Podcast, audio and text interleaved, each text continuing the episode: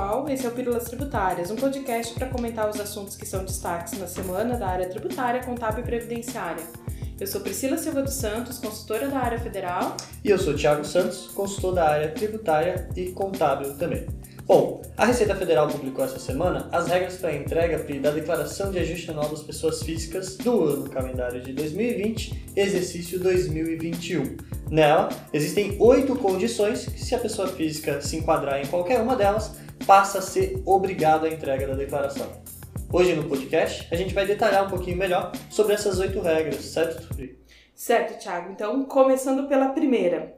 A pessoa física que recebeu rendimentos tributáveis acima de 28.559,70 durante o ano calendário de 2020 está obrigada a fazer a declaração de ajuste anual.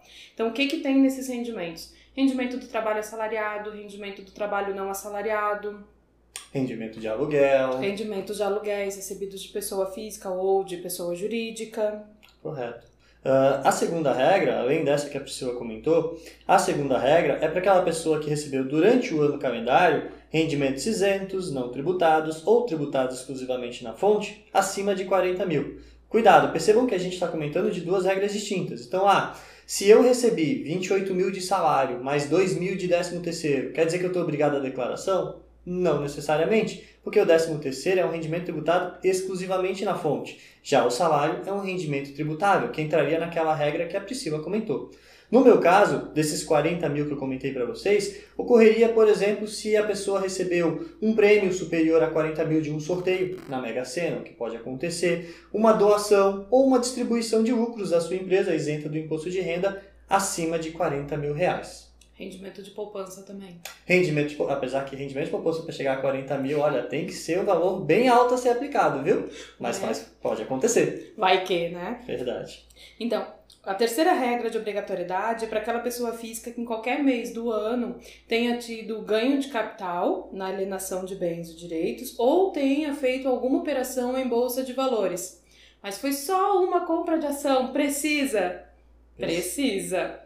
Isso aí. Então, ah, mas eu só queria saber como é. Precisa. Olha só que chique. Você vai poder dizer pro seu amigo: estou obrigado à entrega da declaração porque eu investi na bolsa de valores. Não é por qualquer coisa, entende? Olha que coisa linda isso, né?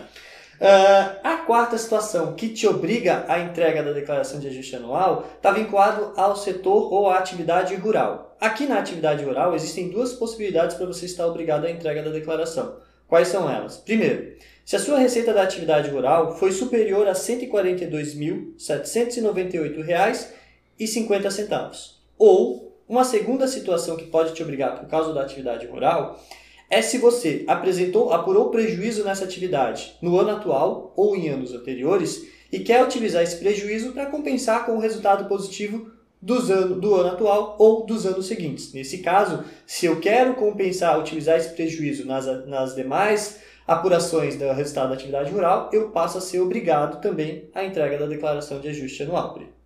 Beleza, Thiago. Além de todas essas obrigações que a gente já citou, também fica obrigado à declaração de ajuste anual aquela pessoa física que tenha tido até 31 de dezembro de 2020, de 2020 posse ou propriedade de bens ou direitos né, cuja soma é, acima ali de 300 mil reais. Então, se o meu conjunto de bens e direitos, casa, carros, é, imóveis que não sejam residenciais, enfim, for inferior, for inferior a 300 mil, não está obrigada, mas se for superior, é só o simples fato de ter esses bens e direitos já obriga ela a fazer a declaração de ajuste anual. Isso mesmo, lembrando que para essa somatória eu olho o custo de aquisição, não é o valor de mercado do bem, tá? Então, ah, se eu comprei um apartamento e eu paguei 200 mil, mesmo que o apartamento esteja valendo 500, 1 milhão, eu vou considerar como 200 mil e aí vou somar os demais bens, né, Pri? Bom, essa foi a quinta condição, né, Pri? Isso. Só para a gente relembrar, então a gente falou dos rendimentos tributáveis, isentos, o ganho de capital ou operações na bolsa, atividade rural e a posse ou propriedade de bens. Sexta condição, gente, para a entrega da declaração é para quem passou a condição de residente no Brasil uh, em qualquer mês do ano e se encontra nessa situação em 31 de dezembro. Esse é um ponto importante porque tem muita gente que está se enquadrando nessa situação e não entrega a declaração. Quer ver um exemplo? Uh, a gente tem um imigrante, sei lá, a pessoa veio da Europa para morar no Brasil. No ano em que ele veio morar no Brasil, ele é obrigado à entrega da declaração, independente dos bens, direitos que ele tenha ou dos rendimentos. A gente teve uh, durante muito tempo a situação de médicos cubanos que vinham ao Brasil, então se ele veio para residir, passou a condição de residente, essa pessoa é obrigada à entrega da declaração, independente de qualquer situação. Os venezuelanos, Teve muita gente que veio da Venezuela para o Brasil e passou a condição de residente, porque veio morar de forma definitiva no Brasil. No ano em que essa pessoa entrou, ela é obrigada à entrega da declaração. Tem muita gente aí que estaria obrigado e não está fazendo a entrega da declaração de ajuste anual. Isso aí, Thiago, bem lembrado. É, outro ponto também que obriga a fazer a declaração é quando a pessoa física optou pelaquela regra da isenção do ganho de capital que trata da aquisição, né, da alienação de um imóvel residencial e utilizar o produto dessa venda na aquisição de um novo imóvel residencial dentro do prazo de 180 dias. Então, se eu em 2020 utilizei dessa regra de isenção, né, do IR sobre o ganho de capital, esse simples fato também me obriga a fazer a declaração de ajuste anual. Perfeito. Essas regras que a gente falou até agora, essas sete regras, elas já estavam nas últimas, nos últimos cinco anos de declaração, elas já eram as mesmas. Tanto que a, a regra dos últimos três anos, os valores inclusive já eram coincidentes. Só que esse ano houve uma novidade. Esse ano foi incluída uma nova regra de obrigatoriedade também, que está vinculada a quem recebeu a, o auxílio emergencial. Aquele auxílio emergencial vinculado aos autônomos, né, Pri? Qual é a regra hoje? Se você recebeu esse auxílio emergencial e além dele recebeu outros rendimentos tributáveis superiores a R$ 22.847,76 com 76 centavos no ano de 2020, você passa a ser obrigado à entrega da declaração de ajuste anual. Cuidado! Ah, então quer dizer que se eu receber qualquer valor do auxílio emergencial, eu já estou obrigado à entrega da declaração? Não é isso. Além de receber o auxílio emergencial, você tem que ter recebido outros rendimentos tributáveis acima de R$ 22.847,76.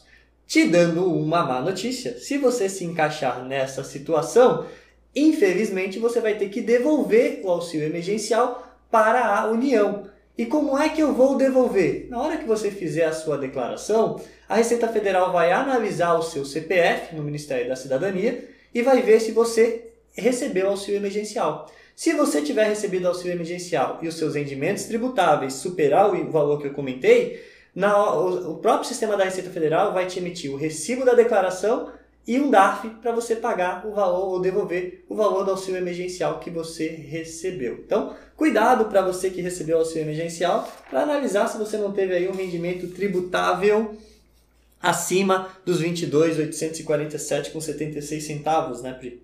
Verdade, Thiago. E só para complementar ainda essa questão, a gente tem bastante consulta na consultoria perguntando e aonde que eu vou pegar essas informações que eu recebi da Receita Federal desse benefício, desse auxílio. O Ministério da Cidadania, ele disponibiliza um site que é o Consulta Auxílio Emergencial. E aí lá tu consegue fazer o teu acesso e, e consegue pegar o informe de rendimentos. Outra forma também é na surpresa, né, Pri? Eu entrego a declaração, aparece lá o DAF. Opa, eu recebi o auxílio emergencial. Olha que coisa interessante, né? Vou Mas, ter que devolver. Vou ter que devolver. Se você não recebeu, aí eu te sugiro entrar imediatamente em contato com o Ministério da Cidadania, porque alguém recebeu no seu lugar. E é complicado. Bem, bem complicado. Só lembrando, Pri, que o prazo da declaração, uh, esse ano, ele continua com a regra geral, né? Primeiro de março até o dia 30 de abril. Lembrem que ano passado a gente teve uma prorrogação, ela foi até junho, né? Por causa da pandemia. Uh, durante a coletiva da Receita Federal, se perguntou a, ao secretário: ah, mas esse ano não vai prorrogar? Qual foi a indicação da Receita? Atualmente, não. Então, trabalhe com o prazo de 1 de março a 30 de abril. Se houver necessidade, por exemplo, a gente agora em Santa Catarina está entrando com uma, uma restrição, né? Se piorar a situação, pode ser até que eles pensem nessa prorrogação, mas eu particularmente não trabalharia com a prorrogação. Eu trabalharia com o prazo aí do dia 1 de março a 30 de abril. E como é que eu faço para entregar, Pri, essas declarações? Bom, eu tenho algumas maneiras aí para fazer essa entrega. Eu posso entregar ela através ali do programa, que eu baixo né, na Receita Federal, faço download através do meu computador, então aquele programinha que já está disponibilizado para download lá no site da Receita. Ou eu posso fazer ela através ali do meu imposto de renda, através do ECAC, ou eu também ainda posso fazer ela através do APP também do meu imposto de renda. Isso aí, lembrando que essa situação de utilizar o ECAC ou o APP do meu imposto de renda, existem algumas uh, restrições para alguns tipos de contribuintes, eles não vão conseguir utilizar esses dois apps. O, já o, o, programa que você instala no seu computador, aí qualquer contribuinte pode utilizar ou pode entregar a declaração por esse programa sem problema algum, né, Pri? Isso, Thiago. Daí, só para dar um exemplo né, para o pessoal dessas restrições, tipo, a pessoa física que recebeu rendimentos do exterior, por exemplo, ou que tenha tido rendimentos tributáveis acima ali de 5 milhões. Né? né? É, tipo, né? infelizmente, né? se você recebeu o rendimento tributável acima não de 5 vai milhões, dar, vai ter que ser no programa, programa, mesmo, né? Infelizmente. Aí pode ser que você não tenha o dinheiro para comprar um computador? Não, é, 5 milhões né, é muito pouco, realmente acho que não bate, não, não dá para pagar os boletos. Verdade. Bom, gente, uh, então aqui a gente vai encerrar mais esse podcast sobre as regras de obrigatoriedade da declaração. Uh, é lógico que a ITC está fazendo aí vários materiais para te auxiliar durante a elaboração das, de, das declarações de imposto de renda. Uh, em seguida vão ter algumas novidades em nossas redes sociais, então a sugestão aqui é você nos seguir nas redes sociais, Instagram, uh, Facebook, curtir, compartilhar o nosso material, claro, né? E claro, sempre que possível comentar a sugestão de assunto que você queira, ou o que achou do, do vídeo ou da, da, do material que a gente está elaborando, né, Pri? Verdade, Thiago. Então tá bom. Até mais, pessoal. Até, pessoal. Tchau, tchau. Até a próxima.